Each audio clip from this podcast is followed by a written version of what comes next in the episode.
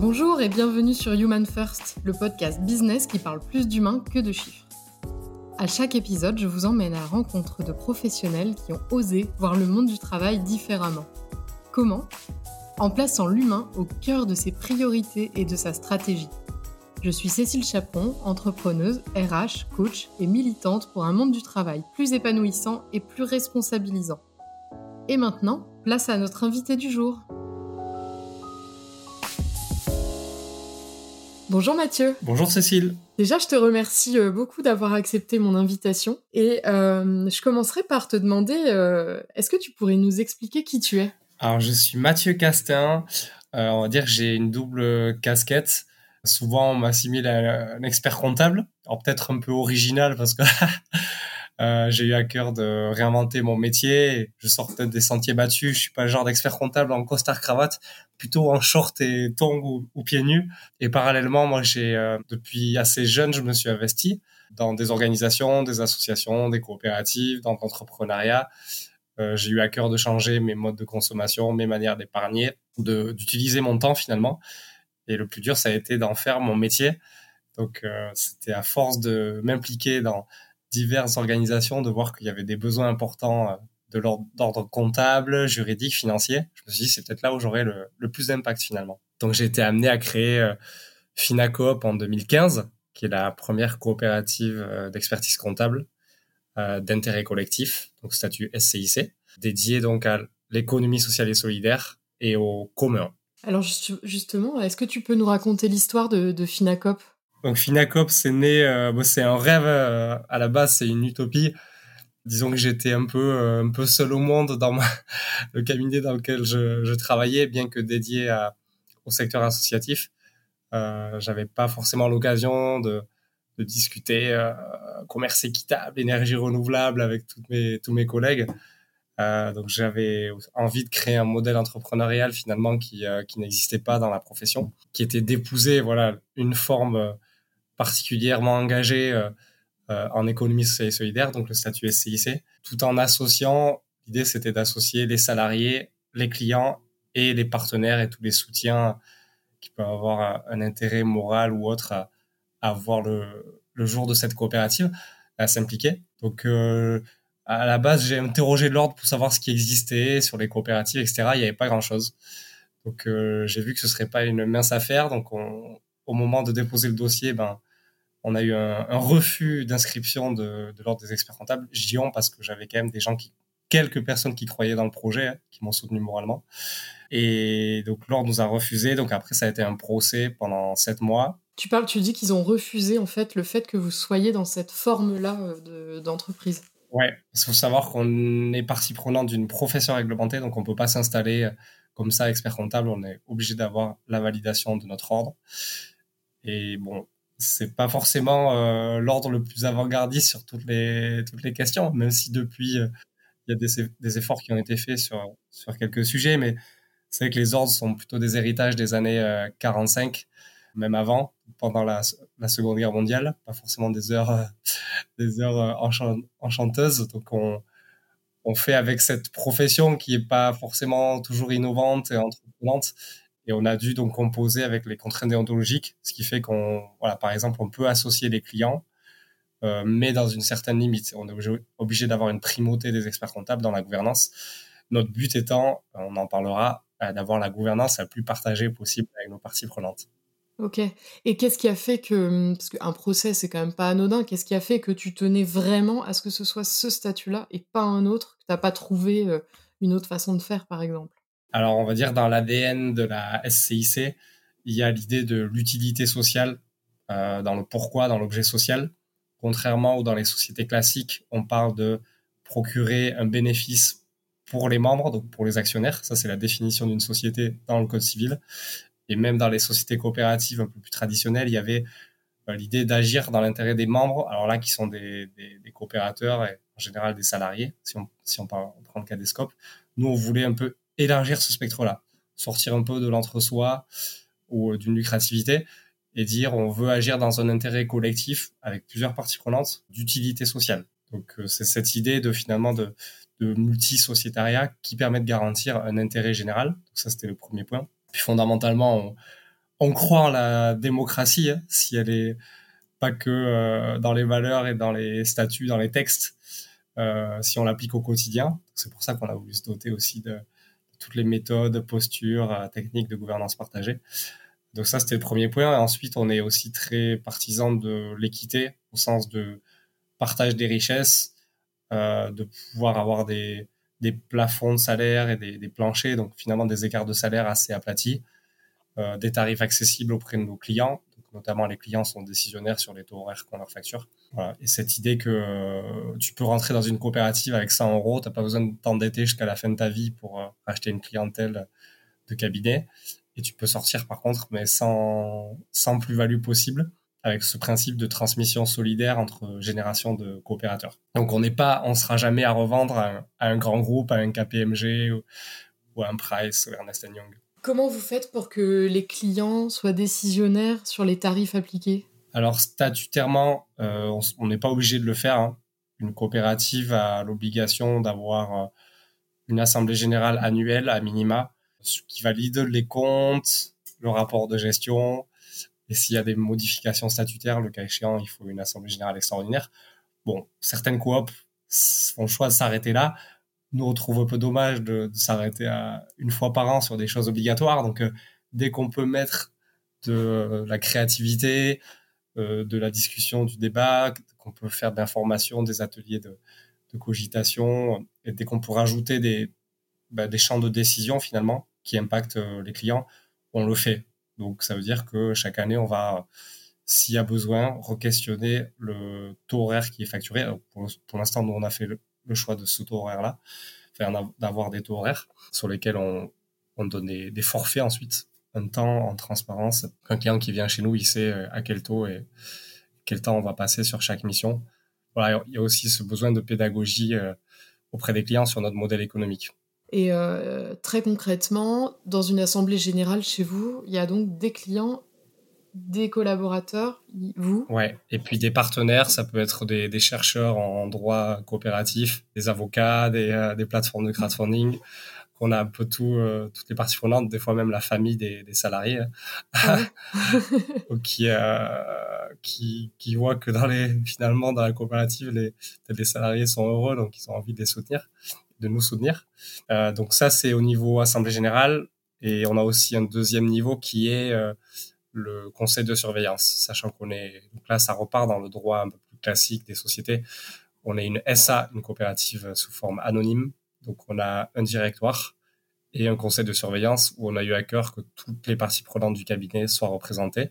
Ça veut dire quoi? Ça veut dire quatre fois par an, le conseil de surveillance se réunit, et discute de sujets. Euh. C'est plus des temps de fond là où on a, on a le temps de discuter sur la politique RH, sur euh, les nouveaux services aux clients, par exemple. Alors justement, c'est quoi votre politique RH Alors la politique RH, c'est un peu le point cardinal, euh, euh, je dirais, de pas mal de coopératives, de toute entreprise même, parce qu'aujourd'hui, 60%, j'ai envie de dire même des, des coûts d'une coopérative, d'une entreprise, 70%, c'est, on appelle ça la masse salariale, mais voilà, c'est l'humain.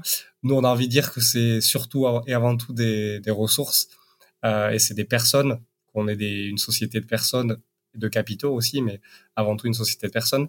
Donc on veut, euh, la raison d'être numéro un, j'ai envie de dire aussi de la coopérative, c'est quand même que tous ses membres euh, soient heureux de venir dans la coopérative.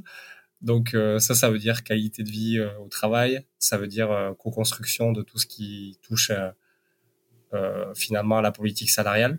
Donc assez vite, nous, on a voulu en faire, on a voulu travailler à la fois sur la gouvernance partagée pour euh, permettre aux gens d'être impliqués, enfin, d'être euh, formés, de se sentir autonomes, impliqués s'ils ont envie, on laisse toujours la liberté, de, de travailler en intelligence collective, etc., d'avoir toutes ces méthodes-là d'organisation de, vie au travail, mais aussi ça allait de pair avec euh, ben, la reconnaissance des postes de travail. C'est quoi aujourd'hui Est-ce qu'on veut faire 95 comme d'autres cabinets, 95% de temps euh, facturable pour les clients ou est-ce qu'on veut aussi valoriser le temps en interne pour la coopérative? Donc ça, c'est un choix qu'on a fait, c'est de dire qu'on veut permettre aux gens de, de reconnaître leur travail au sein de la coopérative et notamment en acte qui est au moins 20% du temps pour l'interne. Donc euh, ça peut être de la formation, de, la prise en charge de fonctions support, des temps de convivialité aussi qu'on met en avant, tout ce qui est séminaire, etc. Donc c'est finalement toutes ces questions-là, au-delà d'une simple grille de salaire, on a voulu les poser assez, assez vite, de permettre le télétravail ou pas, la pluriactivité euh, ou pas. Il y a des personnes, on a un comptable qui est agriculteur par exemple, on a une autre, une autre juriste qui est, euh, qui est coach par ailleurs. Voilà, ces nouvelles formes d'organisation du travail finalement qu'on a voulu aussi euh, encourager, y compris ben, le fait de créer des structures ailleurs, sortir la coopérative et créer de, de l'essaimage, tout ça, on veut pouvoir l'encourager. Et du coup, si on repart euh, dans, dans l'histoire de, de, la création de, de, votre coopérative, comment ça s'est structuré justement ce fonctionnement-là? Alors nous, on avait fait un choix assez euh, audacieux, peut-être un peu trop au départ. Ça fait partie de peut-être le choix qui nous a le plus amené à nous former euh, tôt à la gouvernance partagée. On avait embauché quelqu'un à temps plein pour nous former à la gouvernance partagée et animer la, la vie coopérative. Voilà, tout en étant accompagné par euh, des acteurs extérieurs comme, euh, si je les cite, l'université du Nou mmh. et la manufacture coopérative. On avait fait ce choix-là en se disant bon, on est dans un, une nouvelle, un nouveau paradigme dans notre métier. On veut pouvoir euh, gagner du temps sur des fonctions support, tout ce qui est gestion du papier, par exemple. Nous, on, on le bannit. chacun s'implique pour ne pas avoir à embaucher de fonction support type secrétaire ou autre. On veut que chacun, voilà. Donc on s'était dit cette économie-là, on, va s'en servir pour des vraies fonctions support d'aujourd'hui, qui sont notamment la gestion humaine, la gestion de la communauté, de la vie coopérative. On a fait un choix un peu radical. Malheureusement, on a hum, peut-être sous-estimé la pérennité du modèle économique de Finacop au début. On a peut-être sous-facturé parce que trop empathique avec les clients. Je sais que moi, c'est mon côté un peu, peu empathique, etc on, ne s'est pas donné les moyens d'avoir cette personne-là euh, plus de un an et demi finalement. Donc euh, on a dû séparer. C'est la seule fois dans la vie de la coopérative qu'on a dû euh, licencier quelqu'un pour des motifs économiques. Mais en tout cas, pendant un an et demi, nous, on a, vraiment fait cet effort-là. On s'est créé une culture coopérative, je dirais, assez, assez béton, quoi. Donc, si c'était à refaire, peut-être prendre plus soin aussi du modèle économique du cabinet pour nous permettre de le faire de manière plus sereine. Voilà. Et on a plutôt privilégié l'humain et la vie coopérative avant. Ok. Et ça, ça fait combien de temps ça? Ça, c'était au tout début. Hein. C'était 2016, 2017. Ok. Donc, ça a été quoi les premières étapes avec cette personne, puis après sans cette personne? Avec cette personne, on a bah, finalement on devait tout écrire d'une page blanche. Euh, donc ça a été beaucoup beaucoup de discussions. Ça a commencé au début, on faisait des réunions euh, tous les mercredis pour euh, créer, écrire nos procédures, nos règles de vie, notre cadre de sécurité, notre mode de gouvernance partagée, tous nos temps collectifs, et en plus de euh, toutes les procédures sur la bonne gestion du, du cabinet, les relations clients, etc. Donc c'était euh, très intense au début. Ça a très bien marché jusqu'à ce qu'on soit 6-8 personnes. On arrivait à décider de tout tous ensemble. ensuite, il y a eu un autre temps, j'ai un peu plus complexe à gérer euh, quand on a basculé vers euh, de 8 personnes à 15 personnes, concrètement, euh, faire des réunions tous les mercredis pour décider tout, c'était plus, plus gérable. donc là, c'est peut-être ce moment-là où, alors malheureusement, on n'avait plus la personne avec, avec nous en question. Hein. Peut-être qu'on a négligé aussi l'accompagnement pour dire, en fait, il faut garder un cadre de gouvernance partagée qui soit évolutif, qui s'adapte notamment à la, à la taille de l'entreprise.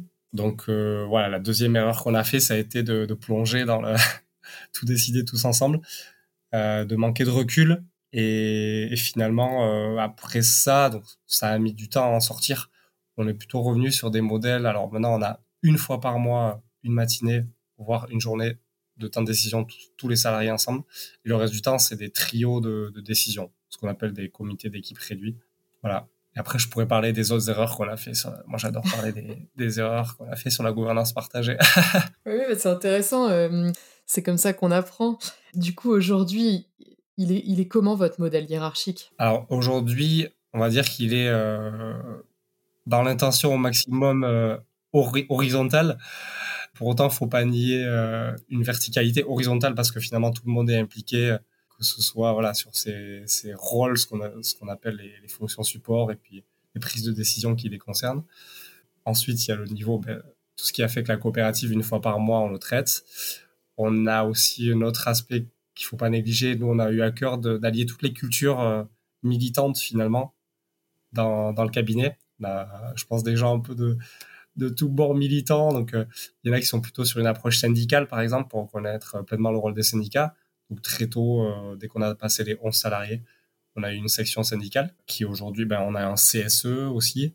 Donc, il y a une représentation aussi par ce biais-là. Ce qui a poussé aussi la coopérative à avoir, euh, je précise, son adhéré à un syndicat aussi de la profession pour finalement avoir, entre guillemets, des, alors si je dis des armes, c'est un peu, c'est pas le bon terme, mais bon, des, euh, des, leviers, de la technique plutôt juridique, la culture juridique, pour pouvoir répondre à des points très précis euh, de, salariés. Donc ça, ça fait écho peut-être aussi à notre culture. On a des juristes dans l'équipe, donc euh, ils aiment bien avoir le, le, sens aigu du respect du travail.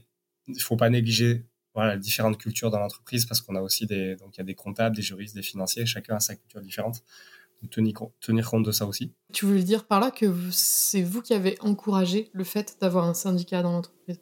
On a reconnu ça, enfin on a accepté ce fait-là, euh, ce désir qui pouvait venir de certains salariés, euh, comme un fait euh, qui fait partie aussi inhérente de la vie de, de l'ESS. Dans l'histoire de l'ESS, il y a aussi eu les, les combats et les, les batailles menées par, par des syndicats, et puis ça rajoute toujours un, un cadre de discussion finalement dans, dans l'équipe là où peut-être que parfois il peut, il peut en manquer, peut-être certaines personnes peuvent dire on n'a pas tous les leviers euh, en discuter euh, devant tout le monde, etc. Notamment les questions qui touchent au, RH. C'est bien d'avoir des, des temps euh, dédiés avec des petits groupes de personnes. Voilà, ça c'était une autre, une autre peut-être aussi, ça fait écho à l'autre erreur qu'on avait fait à un moment, c'était que les questions RH, on les mettait devant le collectif, devant tout le monde. Je pense qu'il y avait des personnes qui avaient besoin de retrouver de la confidentialité des échanges aussi éviter que ça parte trop en, en pugilat à chaque discussion RH. Euh, donc ça, c'était euh, ce niveau syndicat. Après, on a ben, la hiérarchie verticale inhérente à à la fois notre euh, métier d'expert comptable, où on est obligé d'avoir, ben, on a des procédures qualité, etc. Donc derrière chaque travail de que ce soit des juristes, enfin n'importe quelle mission ou des comptables, on doit avoir un expert comptable qui voilà qui revoit les travaux. Et on a une autre verticalité liée à la fonction employeur, quoi. Employeur, salarié.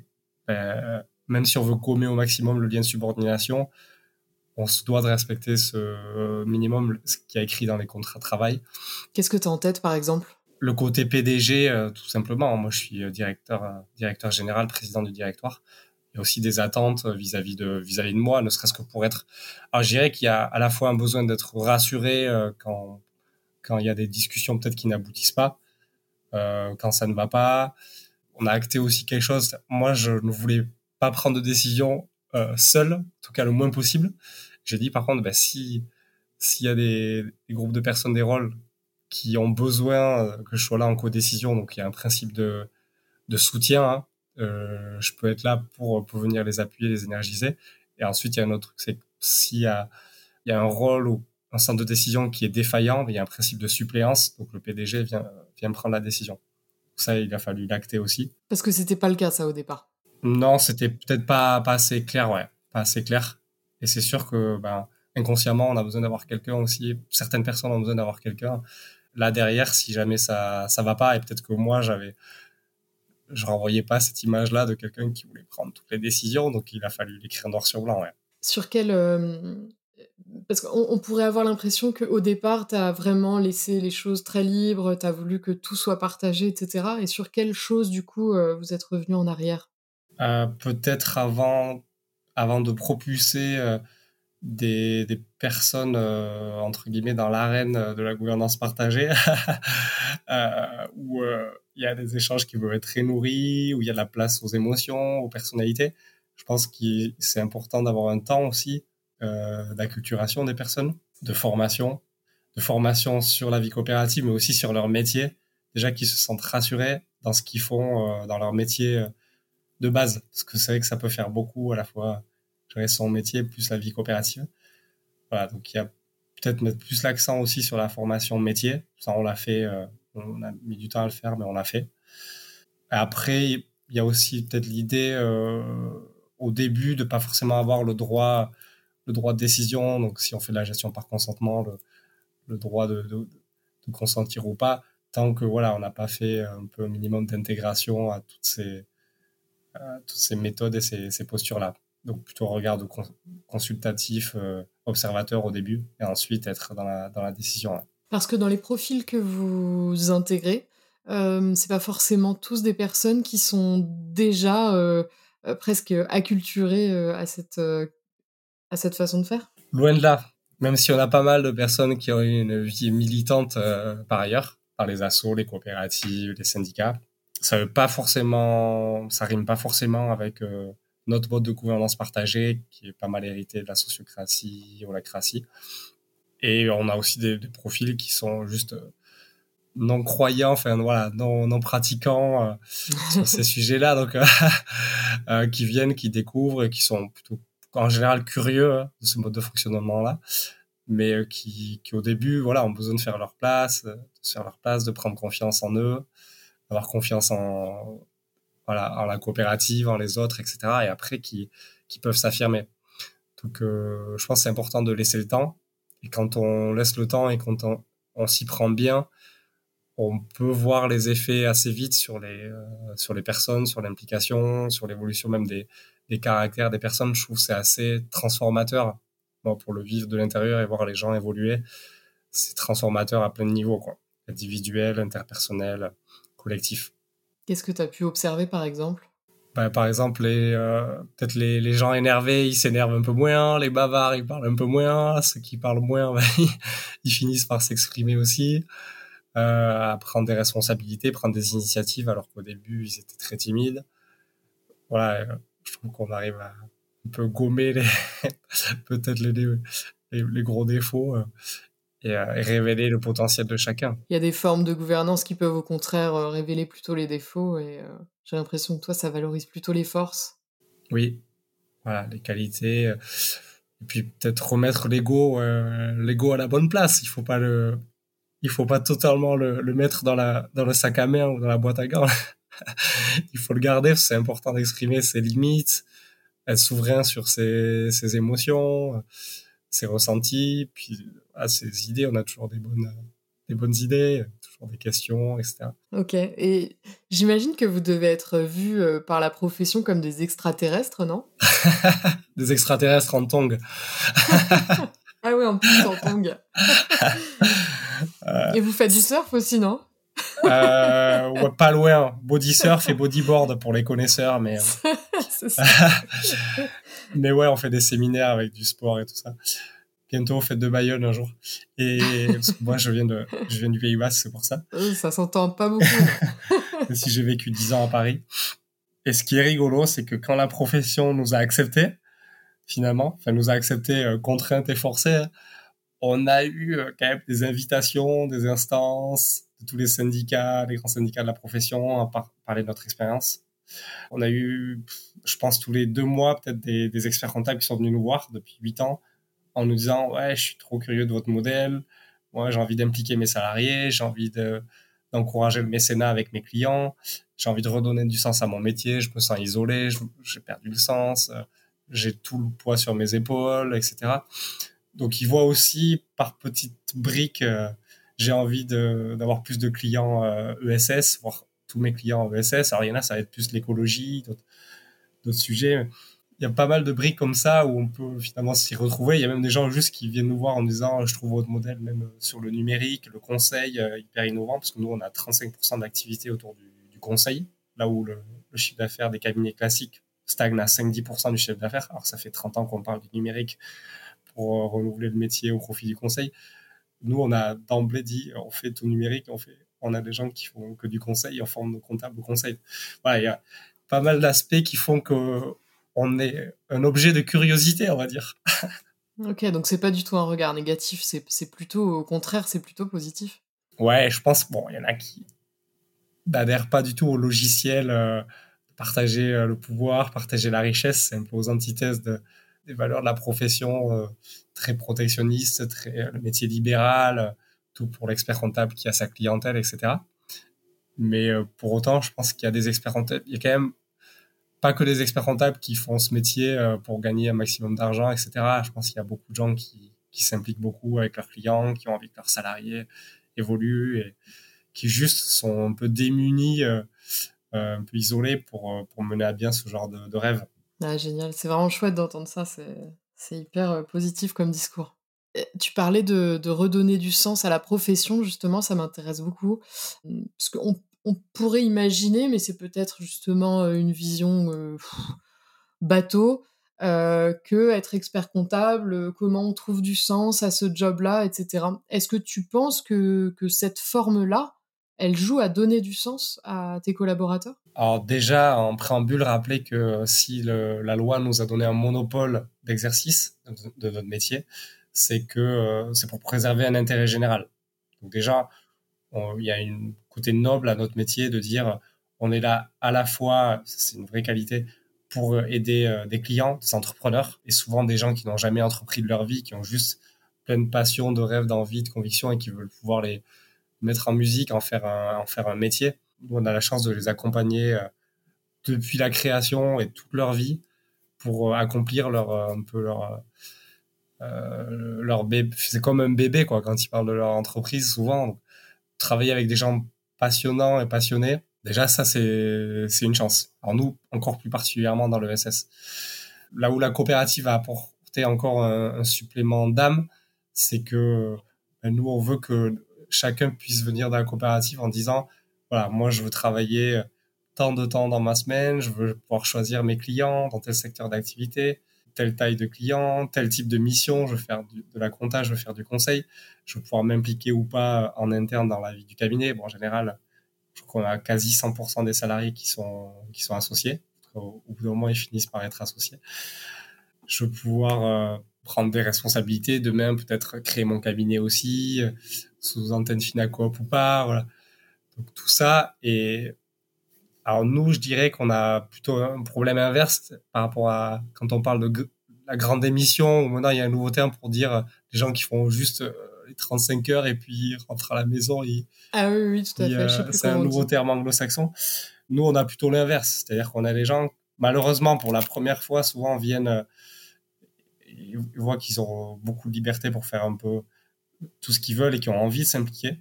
Et on a plutôt de la surimplication que, que de la sous-implication. Donc ça, ça invite à particulièrement la vigilance. Je rappelle un point aussi, c'est que le burn-out, ça peut être un mot tabou dans la vie des entreprises, dans l'ESS. Euh, il y en a, en fait, faut, faut pas le nier. Et il faut pas oublier que c'est né dans, dans l'ESS, dans les associations médico-sociales aux États-Unis, ce mot-là. C'était les personnels médicaux, même parfois bénévoles, qui, qui étaient en burn-out parce que trop impliqués, euh, sacrés. Voilà, tu veux changer le monde et prendre le monde sur tes épaules, un peu la posture de l'héros, euh, te sacrifier pour la cause, le collectif. Donc c'est pour ça que c'est bien aussi de, on essaie toujours de, on reprend la métaphore de l'université du nous, c'est le jeu et le nous, quoi. Trouver le bon équilibre entre le jeu, le soi et, euh, et le nous.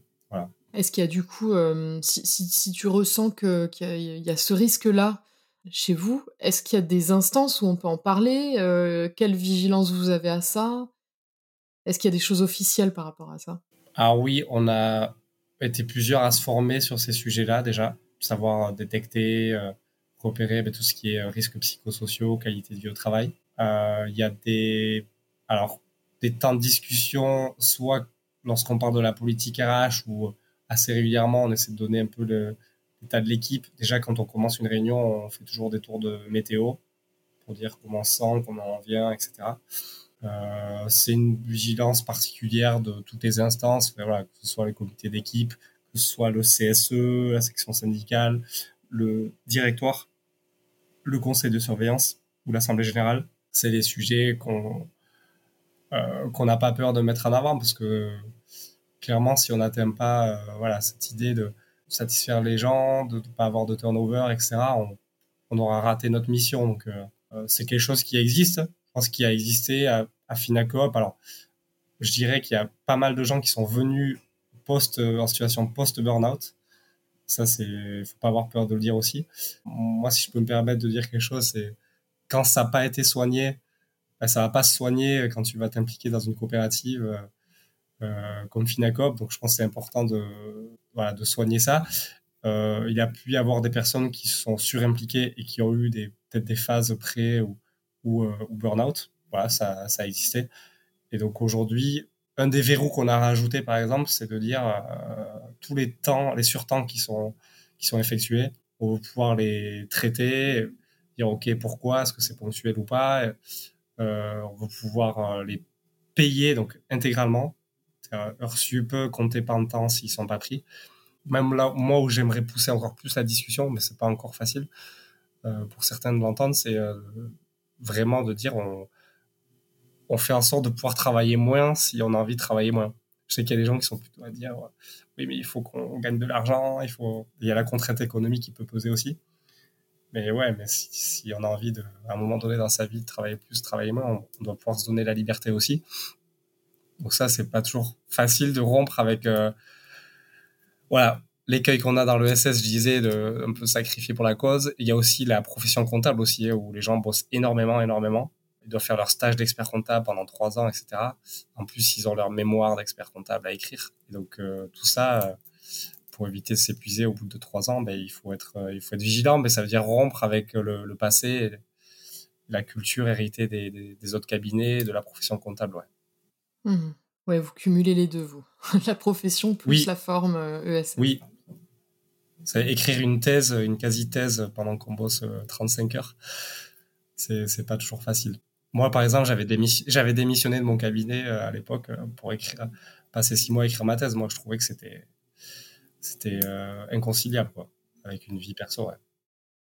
Si euh, quelqu'un nous écoute, a envie de monter quelque chose euh, qui ressemble à Finacop, ce serait quoi pour toi l'ingrédient principal à prendre en compte pour ça? Alors c'est facile à dire, mais ne pas avoir peur. je sais que des fois quand je dis ça, les gens ont encore plus peur parce que peut-être que moi je me suis affranchi de, de ce genre de barrière mentale en disant voilà ça n'existe pas, faisons-le.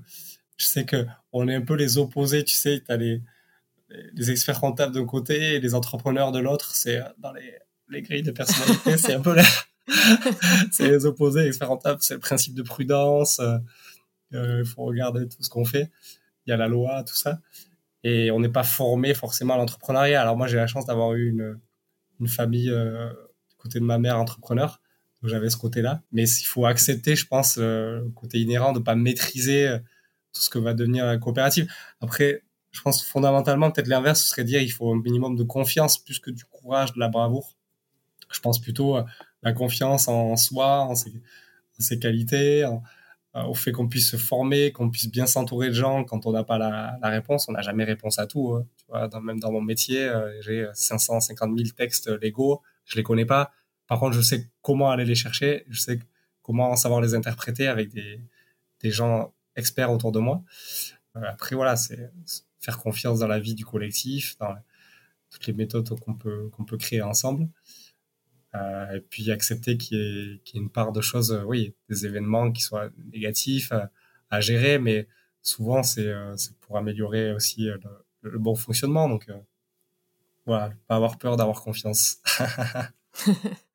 ok, je note.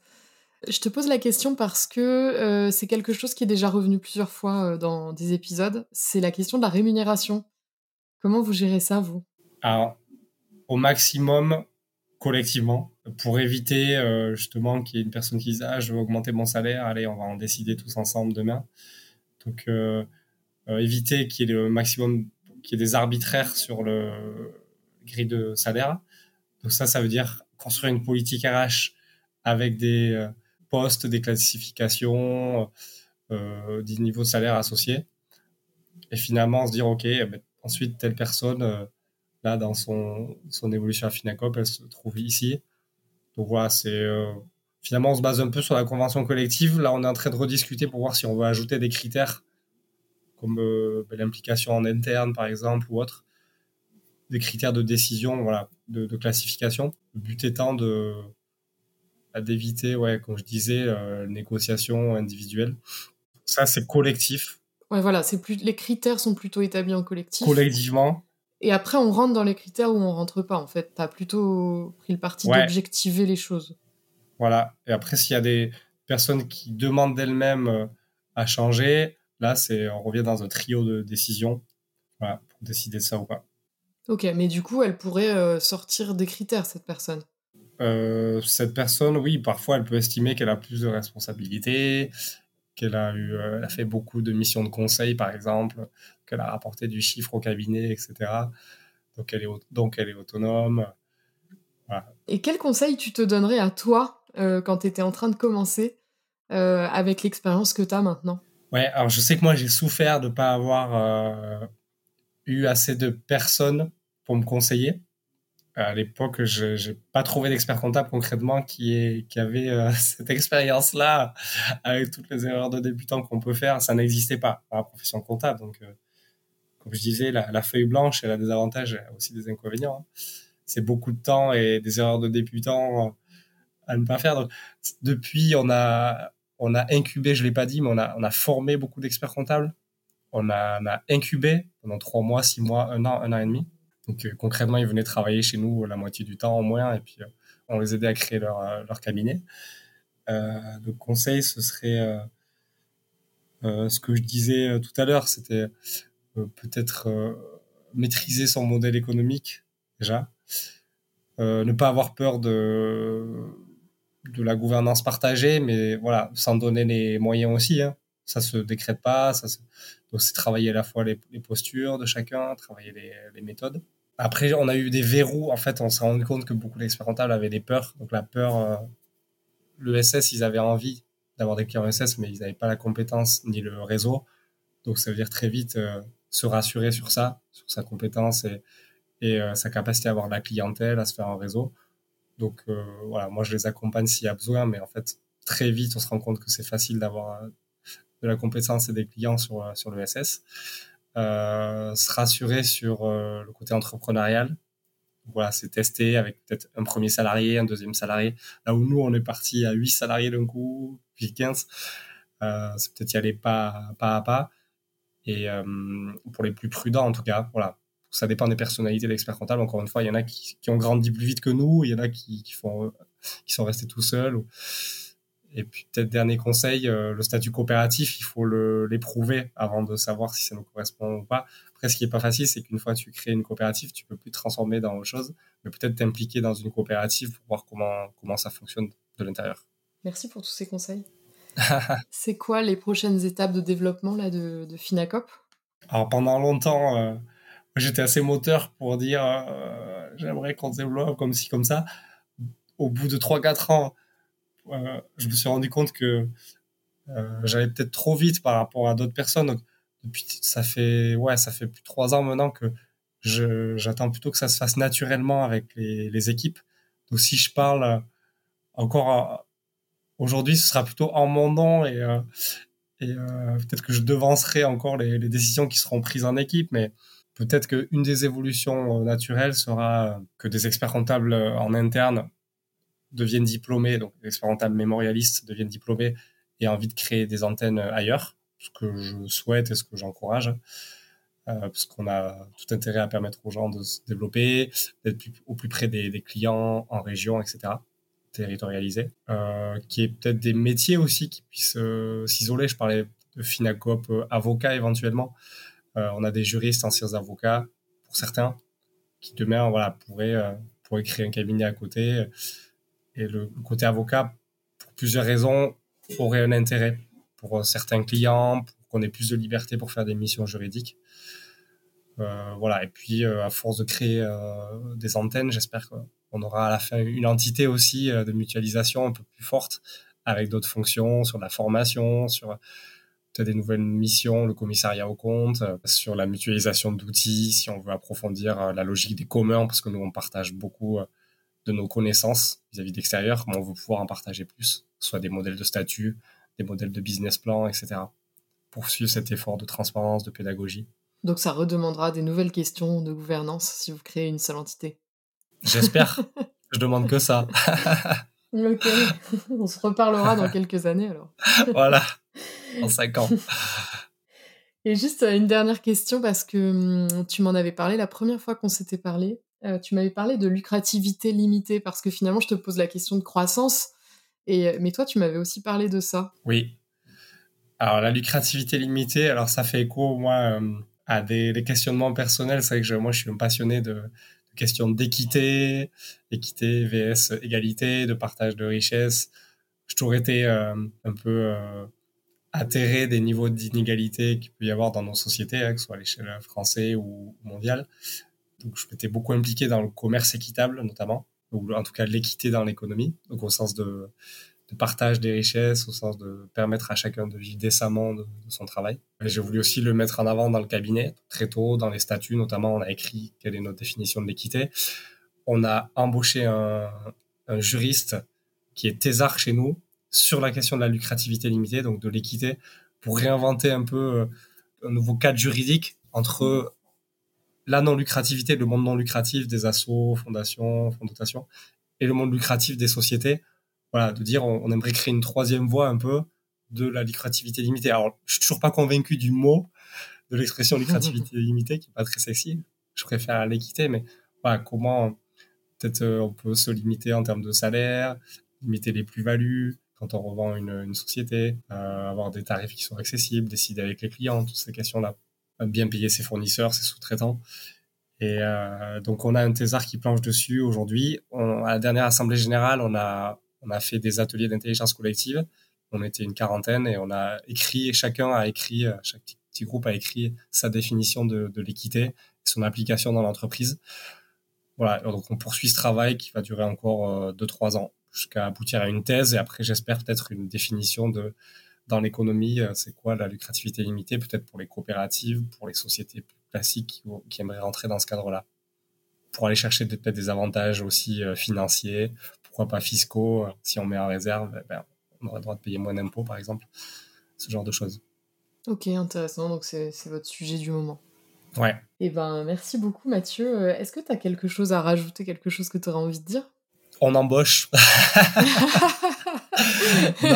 c'est vrai que euh, le métier d'expert comptable, il fait, il fait pas très, euh, il suscite pas encore beaucoup de vocations, mais il y a plein de, plein de sous-métiers, enfin de sous-métiers en tout cas, de, de branches, de divisions, départements. Donc, euh, qu'on soit comptable, juriste, financier, que ce soit Finacop ou pas d'ailleurs, il y a énormément à faire pour les millions d'organisations, notamment celles qui veulent œuvrer pour, pour les communs, pour l'utilité sociale, écologique. Donc, euh, ouais, renseignez-vous sur, euh, sur tous ces métiers et venez nous voir si vous avez besoin de conseils ou d'aide. Et vous êtes situé où alors si on veut postuler chez vous? On est situé à Paris, Rennes, Bordeaux et Bayonne. Ok, c'est noté. en tout cas, euh, Mathieu, vraiment merci beaucoup pour, pour cette discussion hyper éclairante. Je suis ravie de découvrir un autre pan finalement du métier d'expert comptable. On peut finalement faire, faire les choses complètement autrement. Et puis j'aime bien aussi euh, euh, ce qu'on a dit sur le, le, sens, en fait. Finalement, on peut. Euh, le sens, il se trouve peut-être finalement dans la façon de faire les choses. Et ça, ça m'a beaucoup plu. Ouais, le sens et le bon sens. Merci à toi, Cécile. Au plaisir d'en rééchanger plus tard. Merci. J'espère que vous avez aimé cet épisode autant que moi. Si vous connaissez quelqu'un qui aurait beaucoup de choses à dire sur le sujet, je serais très intéressée de le savoir. Alors partagez-nous son nom en commentaire. Pour nous soutenir, n'hésitez pas à partager cet épisode et à vous abonner à notre chaîne pour ne pas manquer les prochains. Et si l'envie de nous mettre plein d'étoiles et un commentaire vous prenez, n'hésitez surtout pas. À bientôt!